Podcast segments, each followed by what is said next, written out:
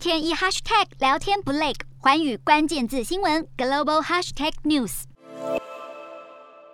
中国当局已经对疫情采取严厉的管控措施。影片显示，在杭州的来福士广场发现了一名无症状患者的足迹，就把超过两千人关在广场等候核酸检测。有民众被关在里面一整晚，夜宿咖啡厅。而在上海浦东，有柯基狗的主人阳性确诊，被抓去隔离。由于当局的指示不清，狗主人以为可以带着狗，但是小狗被拒上防疫车。小柯基在防疫车边打转，不知所措。现场留下的防疫员手持铁锹敲打。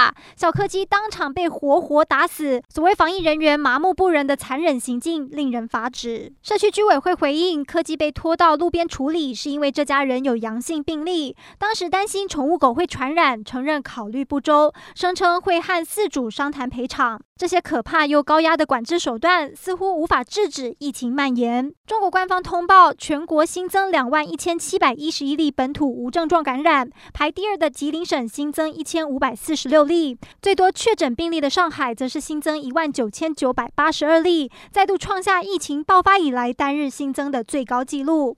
中国高压防疫措施更是打击了大都会的经济枢纽地位，严重影响外贸，干扰国内消费及生产供应链的秩序。尽管上海当局不愿承认封城，但供应链上环环相扣。封控措施要求所有活动都要有二十四小时内的核酸检测阴性证明，造成物流混乱，干扰商户，影响消费。上海美国商会三月底公布的调查显示，高达八成的美国制造商表示，缺少员工和无法获得原料供应，导致生产减缓或下降。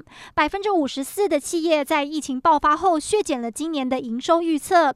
特斯拉上海工厂至今已经停工了十二天，损失两万四千辆电动汽车的产能。中国欧盟商会六号更是警告，企业恐怕会面临供应链风险，在难以调整营运模式的情况下，中小型公司恐怕会面临破产。西方各国纷纷解封，连印度和越南的生产都出现恢复正常的迹象。